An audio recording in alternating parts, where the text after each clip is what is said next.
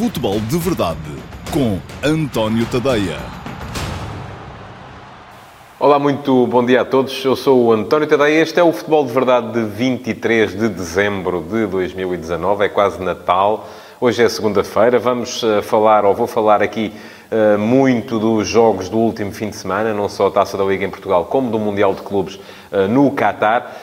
Mas antes tenho que vos dizer que este vai ser o último Futebol de Verdade deste ano, porque a seguir vem o Natal e depois, entre o Natal e o Ano Novo, vamos estar aqui mais ocupados na preparação do rebranding do, do, do, do site, do antoniotadeia.com, que no dia 2 de janeiro vai regressar com uma imagem nova e com conteúdos novos e diferentes também. Portanto, um, último futebol de verdade do ano é hoje. No final vou desejar-vos umas boas festas, com certeza.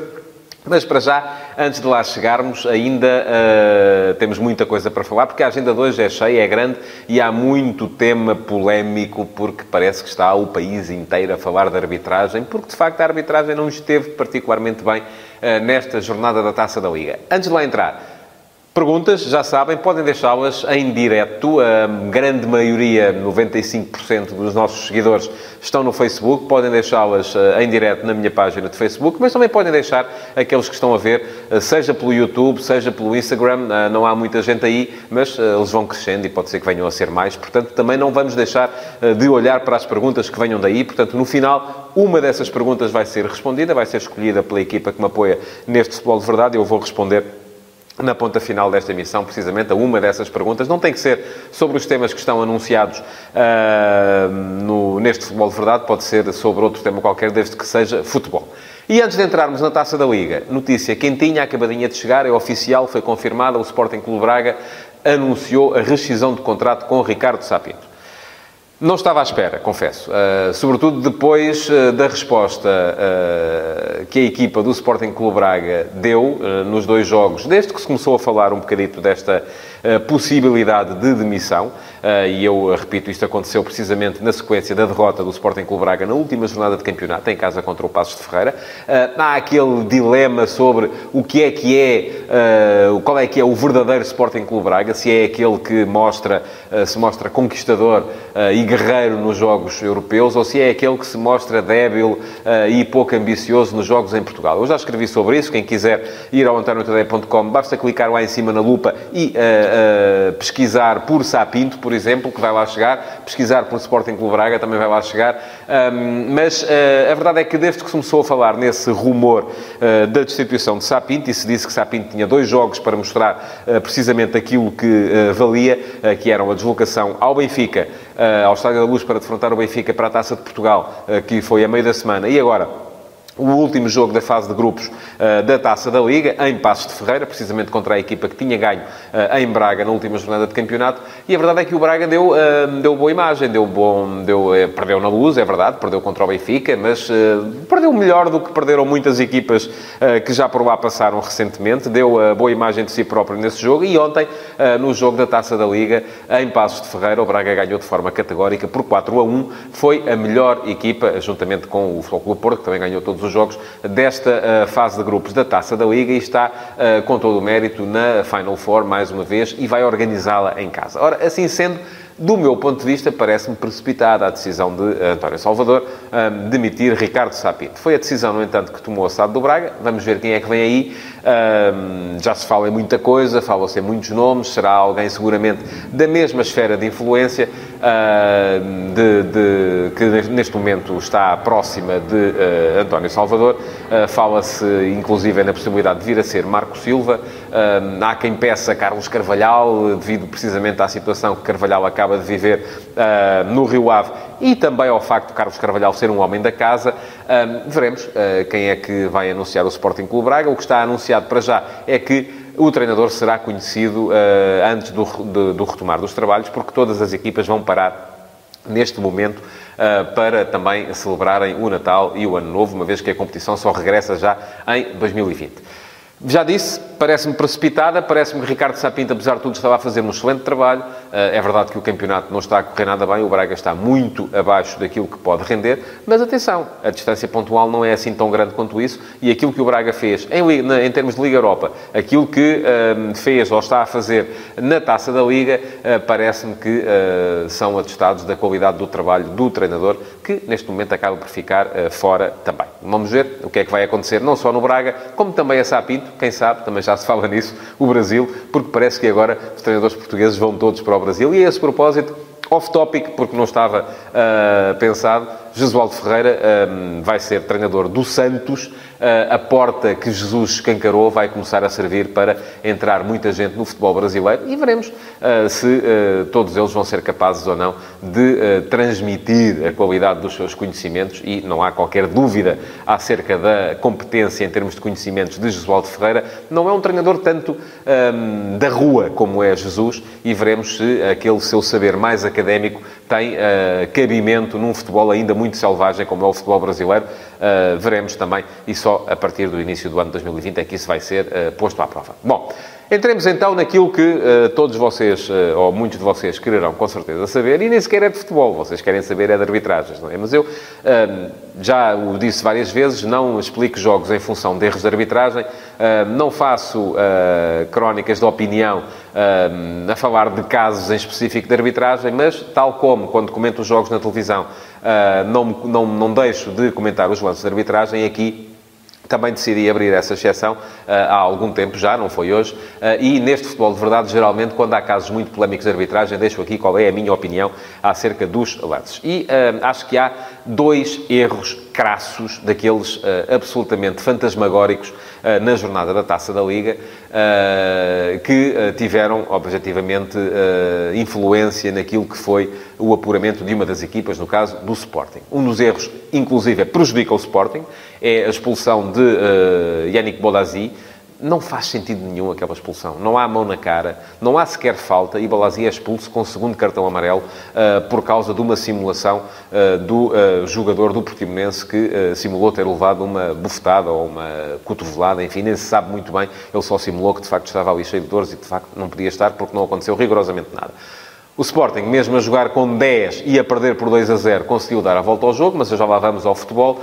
Um, e isso acabou por lhe servir para celebrar a passagem à Final Four da Taça da Liga, porque uh, no outro jogo o Rio Ave não foi capaz de ganhar em casa ao Gil Vicente. Ora, o Rio Ave também se queixa uh, e tem toda a razão, uh, numa, na anulação de um golo que é absolutamente legal, não há qualquer dúvida a esse respeito, mas o jovem árbitro André Narciso acabou por apitar e inviabilizar que o golo fosse marcado. Depois há uma grande penalidade uh, que, inclusive, permite que o Gil Vicente ganhe o jogo por 1 a 0, eh, mas eu aqui, eh, acerca disso, já vou falar, a grande penalidade não é absolutamente claro que o lance seja dentro ou fora da, da, da, da grande área, que a falta existe, existe, eh, mas, de qualquer modo, também não sou daqueles que vão dizer, ok, mesmo que o Rio Ave tivesse marcado, era 1 a 0, o Gil Vicente depois empatava 1 a 1, portanto era o Sporting que se apurava na mesma. Não vou por aí, já o disse várias vezes, também não estou a dizê-lo hoje. Porquê? Porque essa história das ligas da verdade, para mim, é tudo uma grande treta. Porquê? Porque ninguém me garante que a ganhar por 1 a 0 o Rio Ave continuaria a conduzir o jogo da forma como conduziu e provavelmente, eh, como conduziu com 0 a 0, provavelmente até guardaria a bola, não iria com tanta gente para a frente, não havia necessidade daquela, daquela falta. Portanto, o jogo seria imediatamente diferente. Não é absolutamente líquido que se possa atestar do resultado de um jogo em função de um erro de arbitragem. Portanto, aquilo que fica claro é que é mal anulado um golo ao Rio Ave, aos 83 minutos, eh, que colocava o Rio Ave a vencer, e o Rio Ave vencendo, o Sporting até podia ganhar por 20 a 2 no jogo em Portimão, que era o Rio Ave quem passava eh, para a Final Four da Taça da Liga. Eh, isto, do meu ponto de vista, vem mostrar duas coisas, e nenhuma delas é aquela que todos vocês querem ouvir, ou muitos de vocês querem ouvir, é que os grandes são sempre beneficiados, enfim, não acho nada disso. Já vi aqui alguns jogos em que os grandes foram prejudicados, acho que uh, isto, no fim das contas, acaba por fazer tudo sentido.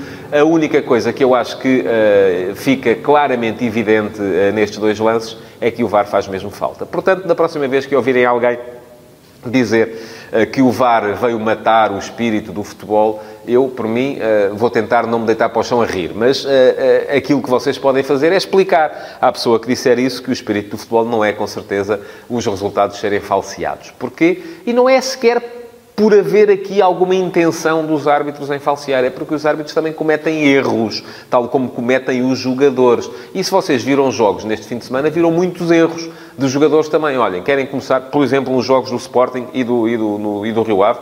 É um erro crasso eh, de Rafael Camacho na forma como derruba o adversário uh, para dar a primeira, a grande penalidade que deu o primeiro gol ao Portimonense. Há um erro crasso depois, uh, mais à frente, do, do, do Carlinhos, que entrega a bola ao Raul de Tomás, para o Raul de Tomás fazer o gol do Benfica, naquilo que acabou por ser o empate do Benfica em Setúbal contra o Vitória, e ninguém vai dizer aqui que eles estavam comprados. Pois não, não. Eu acho que não estavam. Da mesma forma, também acho que os árbitros não estão comprados, a não ser que se prove o contrário. Eu acho é que eles se enganam.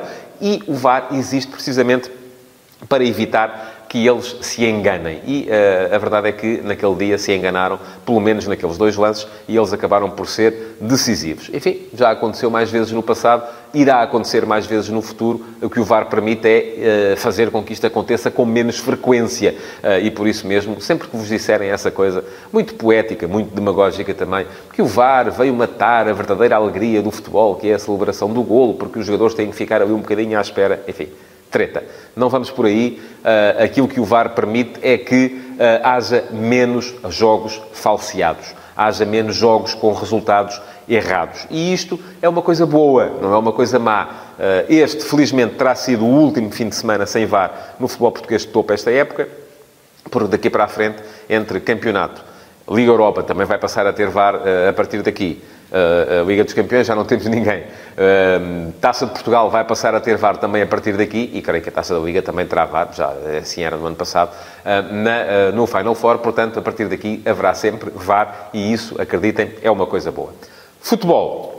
Bom, no capítulo do futebol, julgado, aquilo que se foi vendo foram algumas coisas até positivas. e vamos começar grupo a grupo.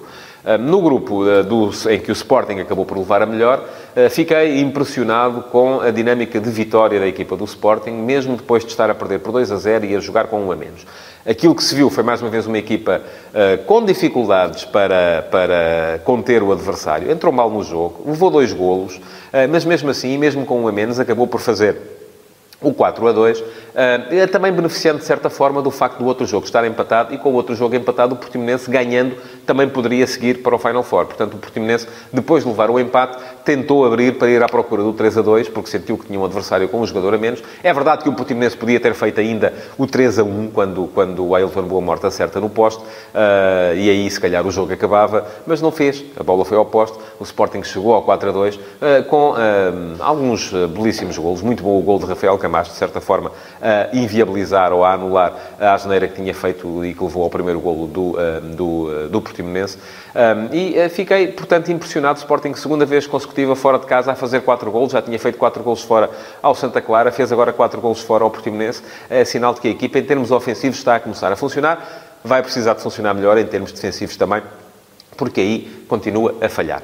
Depois, no outro grupo, o grupo que envolvia Benfica e Vitória Sport Clube, muito bem o Vitória, Uh, primeira parte segura, uh, segunda parte, mesmo com muitos uh, jogadores que, eram, que são habitualmente suplentes, também é verdade que o adversário era um Sporting Clube da que ficou sem treinador recentemente, e é uma equipa do segundo, da segunda Liga, mas o Vitória a mostrar mais uma vez princípios de jogo ofensivo muito, muito interessantes e que não mudam consoante o Ivo Vieira troca a sua, a sua equipa. Eh, é uma equipa que, acreditem nisto que vos vou dizer, vai para o Final Four lutar para ganhar a Taça da Liga, eh, porque eh, tem condições para isso. Não é o Futebol Clube Porto, nem o Sporting, nem o Sporting Clube Braga que vão atemorizar este Vitória, que num bom dia é capaz de se bater com qualquer deles para, num jogo, num campeonato é diferente, mas num jogo, ou em dois jogos, porque é preciso ganhar meia final e final, ser feliz. Quanto ao Benfica, não, é impossível passar indiferente àquilo que foram os não festejos de Raul de Tomás e de uh, Jota. São dois jogadores que não estão bem, não estão bem do ponto de vista anímico. De Tomás porque perdeu a condição de referência que tinha quando chegou ao Benfica, porque não está habituado a isto, a ser suplente. Ele vinha de ser a primeira figura do Raio Vallecano, agora nem sequer convocado tem sido em algumas circunstâncias e por isso quando faz um gol nem sequer festeja. Jota, se calhar por razões diferentes, porque está num clube em que os miúdos da formação ultimamente têm sido o verdadeiro buzz, o verdadeiro hype daquela, daquele clube e quase todos eles, quase todos os que saem de lá, e saem de lá com rótulo de craques, acham que vão ser o próximo João Félix. Não é assim tão rápido, é preciso mostrar no campo. Jota tem feito coisas boas, tem feito coisas menos boas. A taça da Liga tem sido para ele um bom momento uh, e, francamente, acho que ele tem mais é que uh, continuar a pedalar para chegar lá, porque neste momento há gente, há quem esteja à frente dele uh, na luta por um lugar nos 11 de Bruno Lage. Lage até é um treinador que muda muito o 11 com frequência e, por isso mesmo, quem está fora só tem é que aproveitar a altura em que entra para poder continuar dentro. Já aconteceu isso com muitos, aconteceu com Sérvia, aconteceu com Eram jogadores que estavam fora, aproveitaram, estão dentro neste momento, neste momento são eles que são os titulares. Nos jogos de ontem, de Braga já, já falei, categórica a forma como o Sporting Clube Braga venceu fora o Passo de Ferreira, por 4 a 1.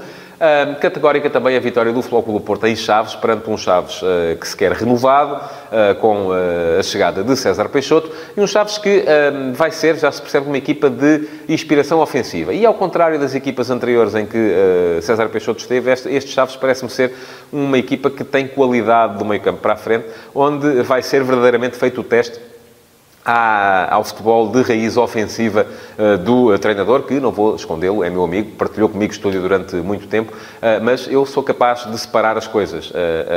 uma coisa é fora de, de, do trabalho, outra coisa é o trabalho, trabalho é trabalho, conhaque é conhaque, e aquilo que se viu para já foi um Chaves que foi curto, demasiado curto para o Porto, aos 20 minutos estava a apanhar 3 a 0, perante uma equipa do Porto, que também ela me parece estar, de certa forma, a reorganizar-se a, a tornar-se ligeiramente diferente, com mais jogadores de inspiração ofensiva, mais futebol de toque. A introdução uh, de Nakajima no 11 tem um bocadinho a ver com isso, uh, embora depois também a entrada de Luís Dias na ponta final do jogo tenha permitido dar à equipa aquilo que Nakajima não dá, que é a capacidade de concretização. Muito bem o Soares, dois golos em cima aí está, olha, mais dois erros, dois erros do lateral direito do Chaves, que uh, nos dois lances não foi capaz de fechar, permitiu que o Soares uh, cabeceasse muito à vontade para fazer os golos. Depois, 3 a 0 por Marega, depois de uma grande penalidade que o guarda-redes do Chaves defendeu, mas a recarga a ser uh, prontamente feita. O resultado final, 4 a 2, permitiu ainda assim um jogo entretido daí para a frente, um jogo em que deu para perceber que tanto o Chaves como o, o Porto estão a trabalhar do ponto de vista ofensivo.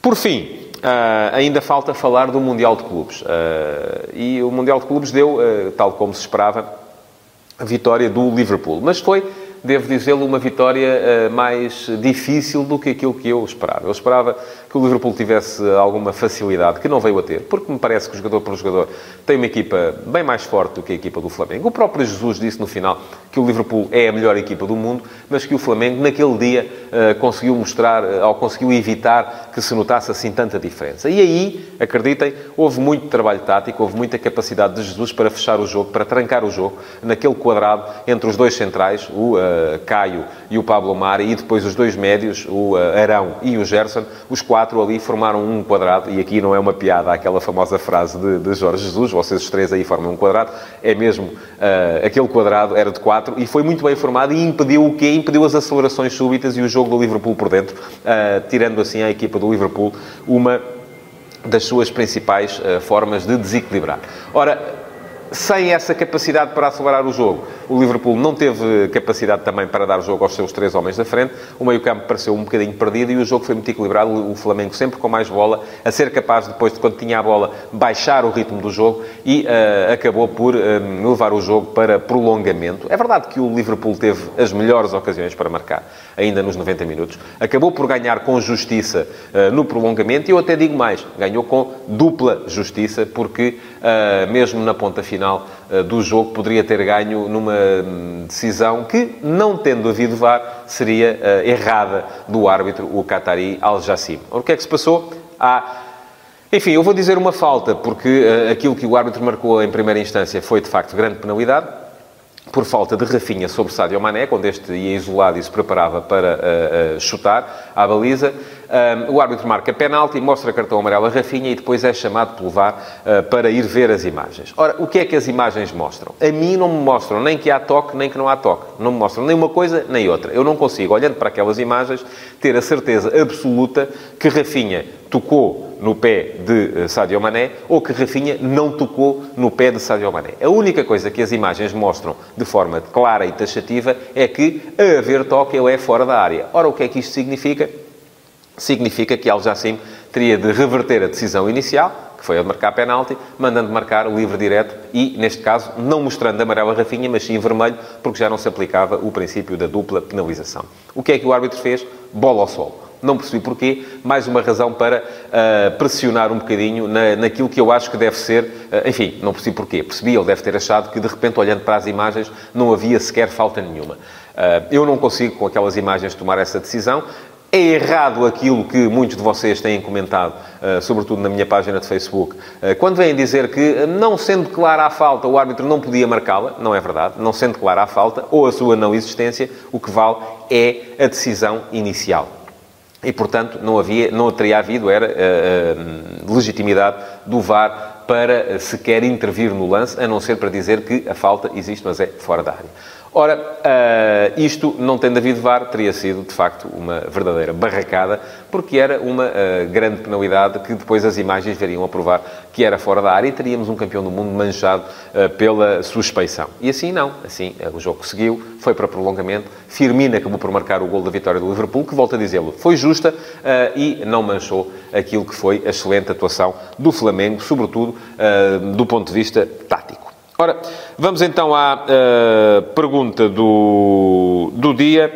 Uh, e a pergunta do dia uh, vai para o Paulo Ferraz. Olá, Paulo, muito bom dia que me perguntou o seguinte: Sapinto, um treinador uh, que não conclui os seus projetos, são inúmeros os despedimentos como treinador. Braga, muitos foram os treinadores já que já passaram pelo clube na era de António Salvador. Sendo estes os argumentos já conhecidos, qual terá sido o critério e qual é o critério das SADs atualmente para definir um treinador para um projeto futebolístico como futuro? Olha, não sei. Esta é uma pergunta à qual eu tenho que responder claramente que não sei.